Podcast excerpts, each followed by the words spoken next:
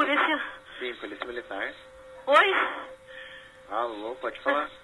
O meu marido tava me espancando. Quem? O meu marido. Polícia Militar.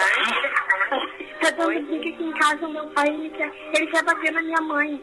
Ele tá ameaçando colocar fogo na casa. Se vem rápido, pelo amor de Deus. Ele tá ameaçando minha mãe. Por favor, eu preciso de ajuda. O meu namorado tá me agredindo. Agora eu preciso de ajuda. Você encontrar no meu celular, vai ser pior. Tô te avisando. Não, Certo? Ele mora perto do dele. Boa noite. Boa noite. É a polícia militar? Eu preciso de uma viatura com urgência. Por favor, meu marido entrou em briga agora. Quase me matou frente à minha casa. No início dessa semana, tivemos que dar atenção a um assunto que infelizmente mostra cifras cada vez mais alarmantes e assustadoras. Foi necessário nomear o dia 25 de novembro como Dia Internacional para a Eliminação da Violência contra as Mulheres. Assunto sério e que precisa ser discutido de forma madura e aberta para que de uma vez por todas seja eliminado. Foi nesse espírito que a Faculdade da Saúde e Ecologia Humana por intermédio das Ligas Acadêmicas da Diversidade e Saúde da Mulher, realizou no início deste mês um evento sobre o tema, que envolveu mulheres de peso, como nos conta a acadêmica do 11º período de Medicina, Marina Rena. O assassinato de mulheres em contextos discriminatórios recebeu uma designação própria, feminicídio. Nomear o problema é uma forma de visibilizar um cenário grave e permanente. Milhares de mulheres são mortas todos os anos no Brasil. De acordo com o mapa da violência de 2015, em 2013 foram registrados 13 homicídios femininos por dia, quase 5 mil no ano. Ainda assim, o enfrentamento às saídas dessa violência extrema não está no centro do debate público, com a intensidade e profundidade necessárias diante da gravidade do problema. O feminicídio é a expressão fatal das diversas violências que podem atingir as mulheres em sociedades marcadas pela desigualdade de poder entre os gêneros masculino e feminino e por construções históricas, culturais, econômicas, políticas e sociais discriminatórias. A palestrante Paula Veloso, médica, vítima de violência doméstica e autora do perfil Colheres de Ouro da rede social Instagram, conceituou e esclareceu o termo sabiam que violência é uma doença, né? E pelo CID, Código Internacional de Doenças, ela é classificada como um, um espectro dentro das doenças. O que, que é a violência? É o uso intencional da força física, do poder real ou em ameaças foi tirado na íntegra, tá? contra si próprio, contra outra pessoa, ou contra um grupo ou uma comunidade que resulte ou tenha possibilidade de resultar é, de lesão, morte, dano psicológico, deficiência de desenvolvimento ou privação. Aqui está falando que tem que ter deixado marcas? Aqui está falando que tem que ter sido violência em si, mesmo que seja só psicológico? Não, em ameaça. Então, violência é um contexto muito maior do que a gente pensa. E esse tipo de violência que a gente conhece, né, violência física, psicológica, moral, ela é a violência de fato. Ela é o que já aconteceu. A defensora pública do Estado de Minas Gerais, Romana Costa, diferenciou os diversos tipos de violência. A violência física tem tapas, chute, soco, já sabe. A violência psicológica, ela pode se dar pela, pelo controle social, onde vai, que roupa vai vestir, a humilhação, a ameaça, tá? A violência sexual vai além do estupro, pode ser uma gravidez forçada, pode ser um aborto forçado. A violência patrimonial, ele pode quebrar as coisas dentro de casa, quebrar um celular. A gente sempre já ouviu falar de um namorado que quebrou, a gente escuta essas histórias. Essa é uma violência, uma violência patrimonial.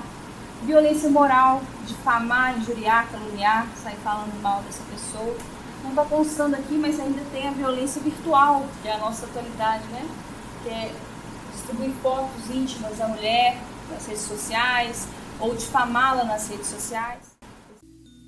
E como não poderia faltar, explicou sobre a lei Maria da Penha.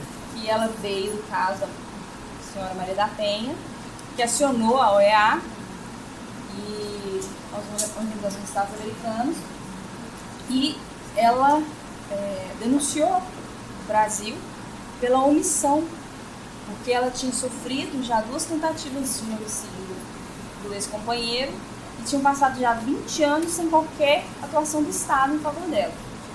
E a OEA julgou, condenou o Brasil e pediu que a gente fizesse algum pedido, né? Notificou para que o Brasil fizesse alguma coisa de combate à violência com prevenção da violência doméstica. E daí surgiu a Lei Maria da Penha.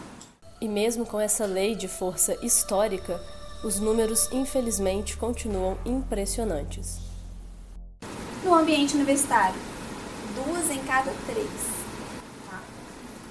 Em 2000 e isso aqui é de 2016, no Rio de Janeiro, teve um caso de estupro na, na escola a cada cinco dias.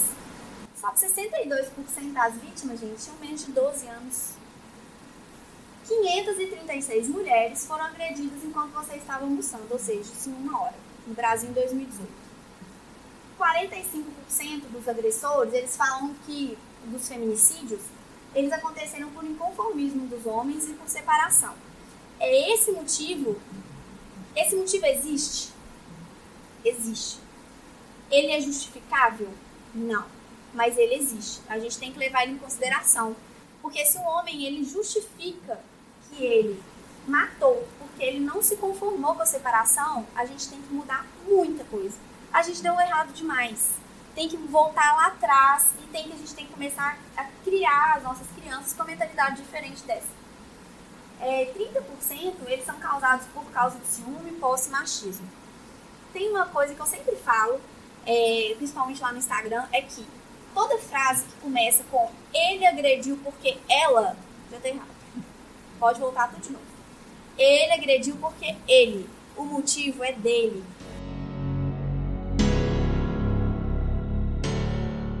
Então o medo é real. Essa mulher agredida, ela também lê o jornal, ela vê lá. E esse homem também a ameaça se ela tomar alguma medida, se ela procurar a delegacia ou se ela abandoná-lo, vai matá-la. Então não é uma coisa simples, há um medo que é justificado. Além desse medo, a gente tem o, o medo do julgamento, a vergonha, o sentimento de culpa. Como é que a minha comunidade vai entender esse meu, é, esse meu passo à frente? Eu, eu denunciá-lo para a polícia? O que, que a família vai falar? O que, que minha comunidade dentro da igreja vai dizer? Se Arthur e Júlia estão lá na casa deles, Júlia resolve sair com o namorado dela. Só que ela tá saindo com uma saia muito curta na concepção do Arthur, que é o irmão dela. Ele pega ela pelo braço e começa a xingar ela e a violentar a honra dela. Isso é um crime contra o gênero. Porque ele não faria isso com o irmão dele que estivesse saindo sem camisa. E como e onde essa mulher pode e deve procurar ajuda? Ela pode ligar para o 180, que é um serviço específico voltado para as mulheres vítimas de violência, para dar informação, orientação. Pode ligar para o 190, para a polícia mesmo. Ela pode ir para a delegacia especializada da mulher, mas ela pode ir para qualquer delegacia também. Ela não necessariamente tem que procurar a delegacia especializada. Todas as delegacias têm que estar preparadas para receber essa mulher. Eu consigo achar um ponto comum entre quem é a favor e quem é contra a pena de morte. E esse ponto comum é que todo mundo preferia que não tivesse crime para ser punido. É isso que a gente tem que questionar. A gente tem que modificar essa sociedade, todos nós aqui, temos que parar com piadinhas machistas, temos que questionar nosso âmbito familiar, a nossa igreja, a, a televisão, o WhatsApp que a gente recebe. Será que isso aqui está correto? Será que eu não estou perpetuando o machismo estrutural? Esse foi mais um episódio do Em Foco.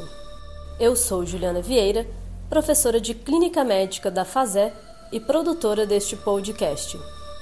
A cada duas horas, uma mulher morre no Brasil vítima de violência. Mudar esses números depende de todos nós. Denuncie. Mude.